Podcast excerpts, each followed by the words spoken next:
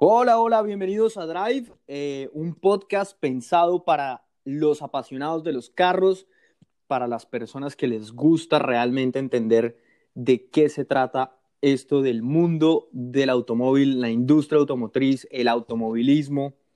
Eh, y hoy vamos a hablar de un tema muy interesante que son los hot hatchbacks. Y para eso tengo un gran invitado, una persona que es experta en el tema y que además va a estar acompañándonos normalmente a partir de ahora en Drive. Se trata de Daniel Otero. Daniel Otero es periodista especializado en el sector. Es una persona que ha trabajado por muchos años en el periódico El Tiempo, trabaja para el portal motor.com y además eh, tiene dos hot hatchbacks. Dani, ¿cómo vamos? ¿Qué tal? Yo, único, bueno, muchas gracias por la invitación. Aquí pues ya listos para hablar del tema que nos gusta, que es todo lo relacionado con los carros. Entonces, usted, usted dirá por, por dónde empezamos. Bueno, Dani, hot hatchbacks, ese es nuestro tema de hoy en Drive. Eh, y yo creo que son los carros que más nos gustan. Creo que yo comparto esa misma pasión eh, con usted por estos carros que básicamente están pensados es para manejar y no están siempre, eh, digamos, más por el lado de los caballos de fuerza, sino eh, más por el tema de la experiencia, ¿no? Dani, cuéntanos un poquito qué es un hot hatchback para los que no saben exactamente de qué se trata. ¿Cuál es la diferencia de un hot hatchback con, con cualquier otro carro? Pues empezando por el principio, pues empezamos por que es un hatchback, obviamente pero al que con, con algunas modificaciones logra tener prestaciones de gamas superiores. Entonces puede tener, por ejemplo, una cilindrada mayor, eh, más potencia. Ahorita, pues obviamente todo el tema de, del turbo le sube la potencia, pero yo creo que más allá de eso, pues al menos para mí, un hot hatchback no debería medirse por su potencia o su velocidad, sino por las sensaciones que transmite al, manejarlo, ¿sí? Entonces hay, dice, hay gente que dice, ay, pero es que sus carros son lentos, no tienen mucha potencia. Entonces uno mira, por ejemplo, mi, mi, Golf GTI MK1 y pues en el papel es, es, un desastre de carro porque pues no tiene mucho pique, tiene muy poquita potencia, pues sobre todo pues como comparándolo con los carros modernos, Claro, pero, pero yo creo que, o sea, lo que le digo por encima de eso es, las sensaciones que transmite al, manejarlo. Y pues usted ya, ya lo manejó, yo, yo creo que ya se dio cuenta. Claro, claro, totalmente. Yo creo que el término de hot hatchback nace de, de, tener un carro, entre comillas, económico, un carro pequeño, compacto, eh, al cual eh, se le hacen unas mejoras y se le empiezan como a, como buscar algo de deportividad sin llegar a ser extremo. Eh, y creo que tal vez el primer carro que existió en el mundo bajo ese concepto fue el Mini Cooper. Eh, si bien no se consideraba un, un, hot hatchback, creo que fue quien, quien le dio nacimiento a este tipo de concepto. los Renault 5, todo este tipo de carros que eran Em, que se usaban para correr, que estaban basados en un carro eh, normal, ofrecido al público, pero que tenían algo de modificaciones y que lo harían. Em, volviendo al tema del Golf GTI, creo que tal vez se dice que es como el padre de los hot hatchback, o por lo menos el más reconocido, por así decirlo, el más popular, el que, el que hizo que ese concepto llegara y que las demás marcas empezaran a orientarse y a mirar un poquito hacia, hacia ese segmento, ¿no? Creo que eh, el tema de cómo se maneja el carro y, lo que transmite a la, a la hora de, estar uno arriba de él es, es lo que realmente tiene el tema del, del ADN del hot hatchback, ¿no? Sí, exactamente. O sea, por ejemplo, lo que decíamos ahorita de, de todo lo que transmite el carro, entre más transmita, mejor. O sea, es un carro que uno siempre va a saber. Claro. Va a saber qué, agarre tiene, qué, qué tanto más lo puede acelerar uno, cuánto puede, puede frenar, cuándo frenar, o sea, es un carro que lo que uno dice, él hace, sin, sin filtros ni nada, o sea, no, por ejemplo, pues vuelvo al, al caso de mío, no hay dirección hidráulica, no hay asistencias de frenos, no hay turbos, no hay nada, o sea, es un carro que para exigirlo hay que subirlo de vueltas, para frenarlo duro hay que de verdad pararse en el freno, la dirección no es muy rápida, entonces pues a, veces toca eh, girar el timón más de lo que uno creería, pero entonces es, es un carro que, que lo exige a uno como conductor, como conductor y eso para mí es muy rico. O sea, los carros de ahora pues sí, son muy rápidos, muy suaves, pero a la hora de transmitir cosas creo que se ha perdido mucho.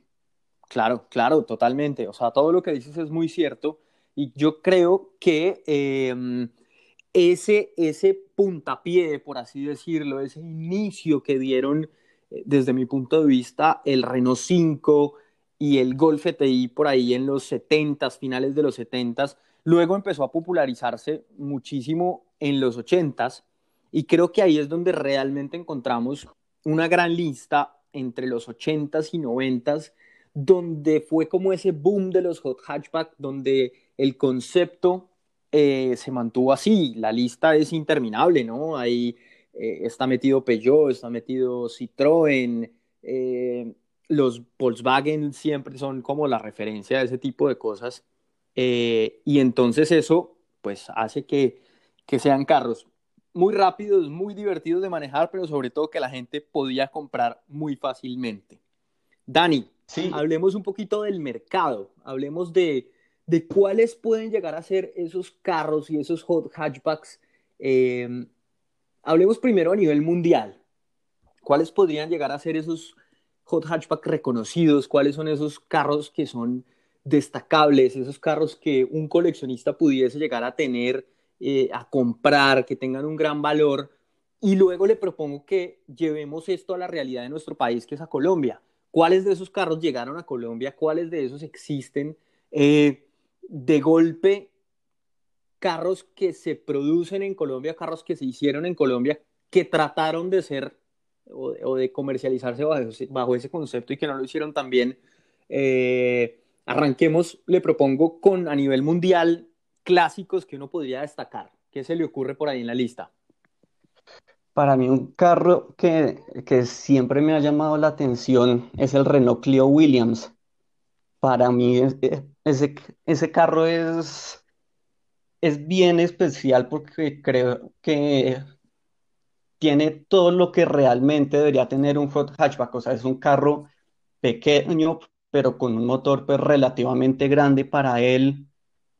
Es un carro que al, al que uno le lee, al que uno le ve, prácticamente no tienen cosas malas para decir del carro, porque de verdad es, es algo destacable. Yo creo que, por ejemplo, te- te- también en el caso de los Peugeot, el 205 GTI, un 106 Rally, Sí, y el caso de Peugeot es interesante porque pues tuve esos carros y hoy en día allá son, ya, ya prácticamente no los hacen, o sea, ya, ya no hay. Y claro, lo claro. mismo, eh, o, o sea, yo creo que a nivel mundial ese mercado se, se ha perdido un poco, pero lo bueno es que se vuelve como más especializado. De Entonces ya acuerdo. vemos hot hatchbacks con prácticamente 400 caballos de potencia que uno dice, pucha, ¿a qué hora? El mío en los 80 tenía 110 caballos.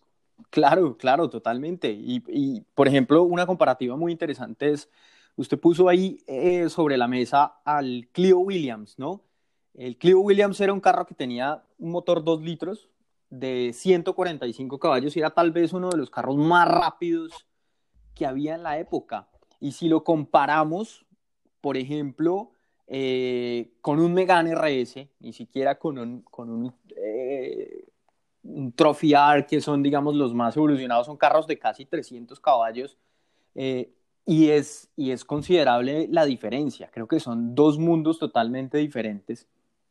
Con el tema de Peugeot, por ejemplo, me parece que esos carros ya no, los, ya no existen y uno se pone a pensar en cuál podría ser el reemplazo del 205 GTI, por poner un ejemplo, en el lineup de, de Peugeot.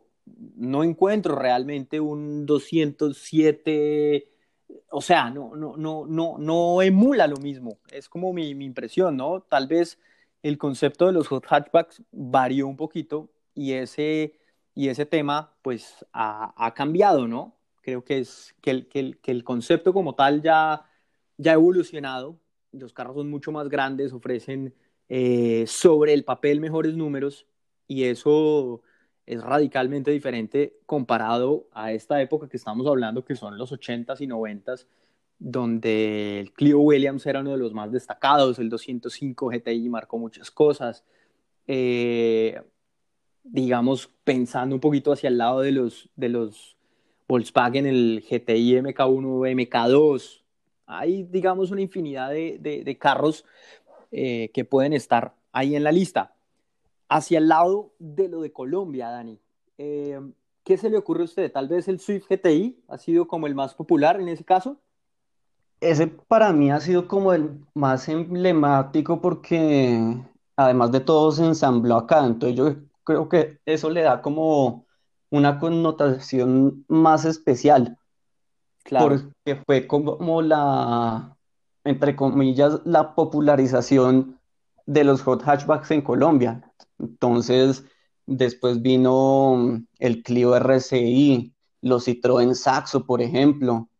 Eh, eh, en menor medida, digamos, el, los Fiat Palio 1616 válvulas. O sea, ahí uno, uno se acuerda, por ejemplo, la, esa famosa prueba que hizo Montoya para motor con esos carros que, pues que en esa época eran como el, deportivo asequible, el deportivo que podía tener y manejar prácticamente cualquier persona, o sea, el, claro. el, matagomelos, como le decían al Swift. Sí, sí, sí, totalmente, totalmente. Esos, esos carros creo que fueron los que marcaron eh, el tema de los hot hatchbacks en Colombia, porque todos estos carros, a pesar de que existieron, estamos hablando del Golf GTI, eh, el Peugeot 205, el Citroën AX GTI, si bien había unos cuantos muy contados, realmente los carros que podía comprar la gente eran los que usted me menciona.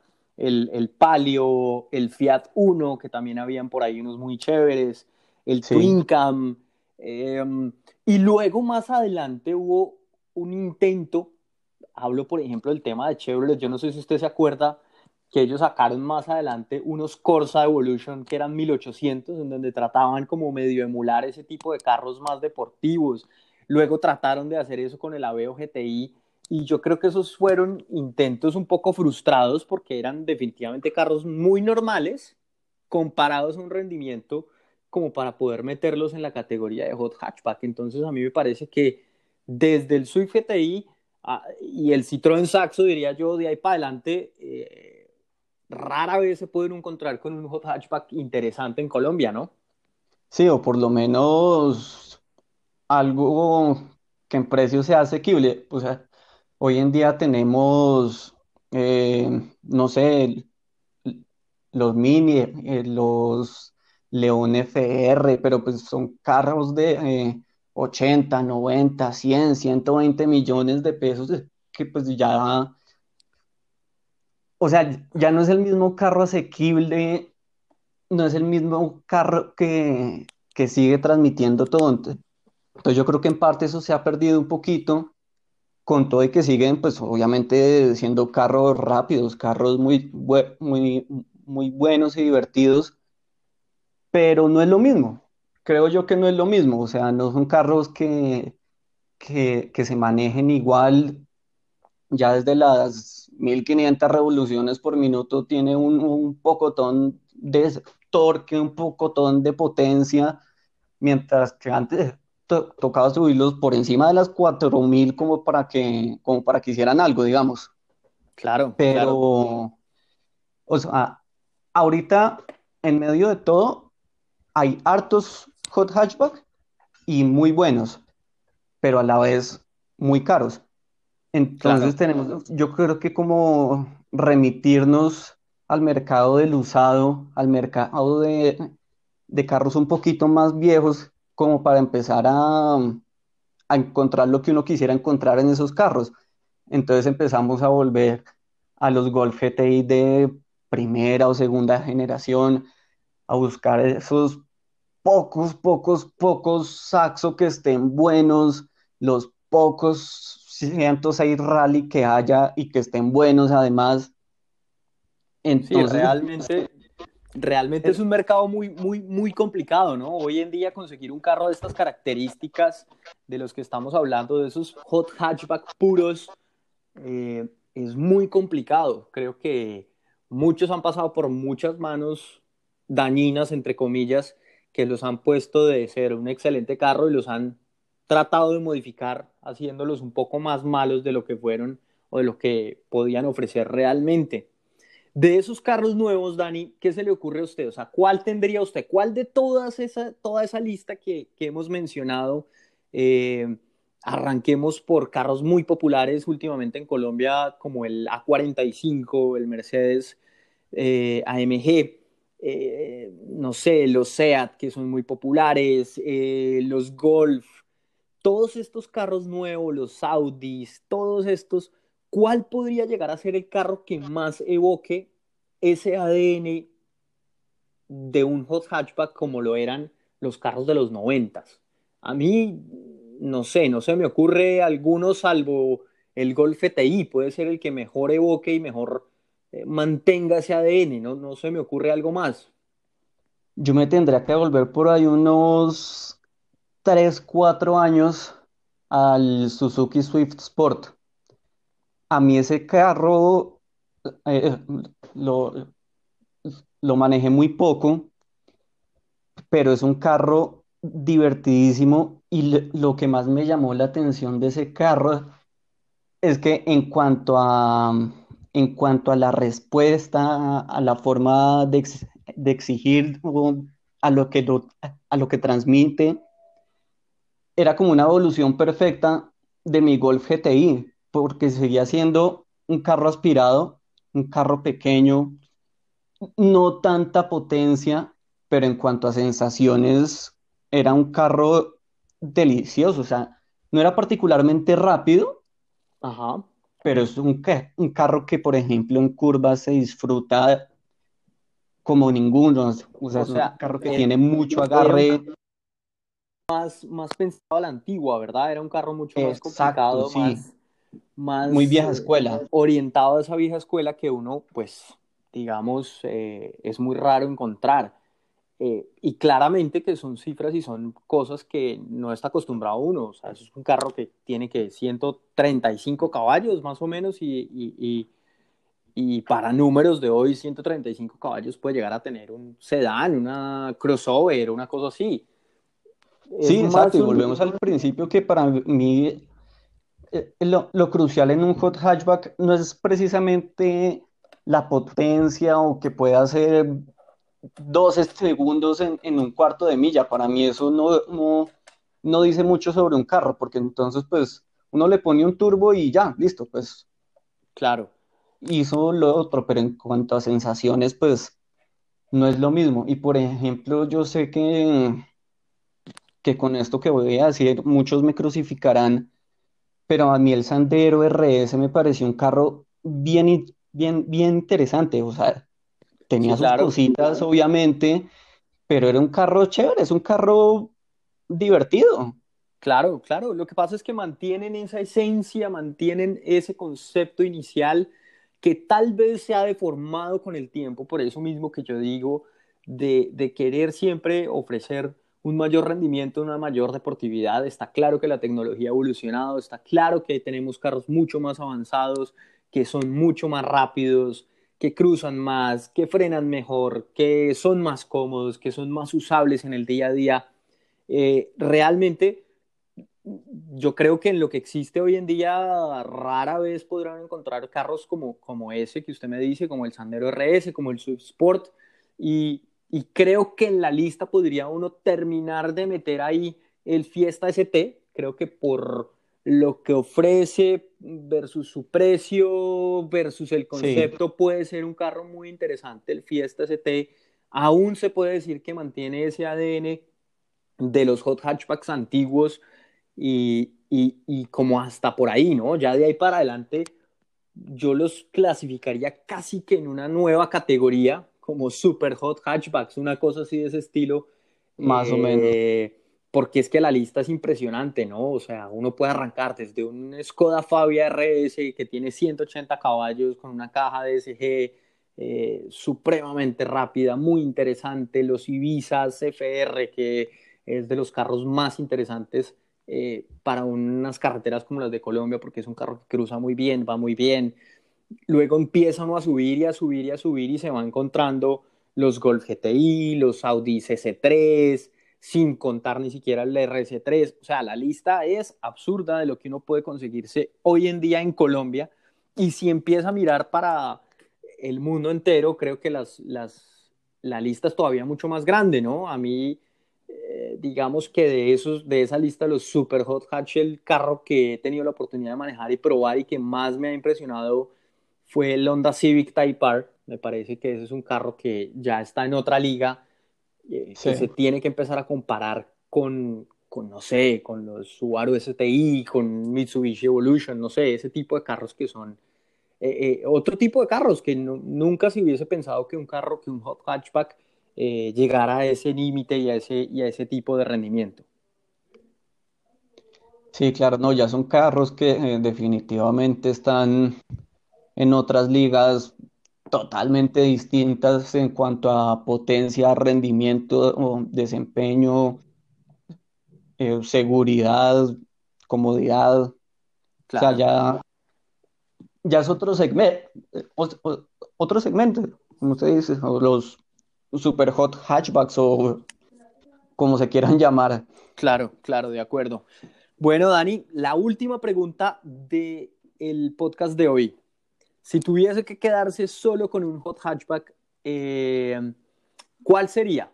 Tiene la oportunidad de tener uno pre-1995 y uno post-1995. ¿Qué se le ocurre? ¿Cuáles dos hot hatchback tendría? Post 95, el Suzuki Swift Sport. Yo creo que ese sería, sería una muy buena elección. Y antes de eso, de pronto, pues aquí suponiendo y sin haberlos manejado y tratando de dejar por fuera mi, mi Golf GTI, de pronto un Peugeot 205 GTI o un 106 Rally tal vez, creo que eso está como en el en el límite de año tal vez. Sí. O de pronto, ¿qué le digo yo que pueda haber por ahí? Eh, no, quedémonos con el 205 GTI, yo creo. Sí, sí. Por mi lado, el GTI MK2 me parece que es eh, uno de los más bonitos. Tal vez no el más rápido, tal vez no el mejor, pero tal vez el que más me guste a mí de esa generación. Eh, creo que me voy por ese lado. Y de los nuevos, entendiendo que claramente estamos ya metidos en esta época en la que un carro de por arriba de 300 caballos se considera un hot hatchback, eh, me inclinaría por un Renault Megane Sport Trophy eh, no sé, la tecnología en ese tipo de carros son muy pensados a la conducción y si bien ofrecen cosas casi que de supercarro de, de otras épocas, eh, hoy en día se considera un hot hatchback, así que esa sería eh, mi elección. Dani, con esto llegamos, hemos terminado este episodio de Hot Hatchbacks. yo espero que les haya gustado mucho. Dani, la próxima vez eh, vamos a seguir hablando de carros, vamos a seguir hablando de esto que tanto nos apasiona. Muchas gracias por estar nuevamente aquí con nosotros en Drive y nos vemos en la próxima, ¿no? Vale, pues sí, muchas gracias por la invitación y aquí como siempre listos para hablar de carros, que es lo que nos gusta. Entonces, pues nos vemos o nos oímos a la siguiente. Bueno, con esto terminamos. Eh, no olviden suscribirse, no olviden eh, visitar ahí a Dani en su canal de YouTube. Eh, y no olviden suscribirse al canal de YouTube de Nico Bedoya. Síganos en redes sociales. Siempre posteamos, siempre hacemos cosas, siempre relacionados con el mundo de los carros. Chao, chao. Nos vemos.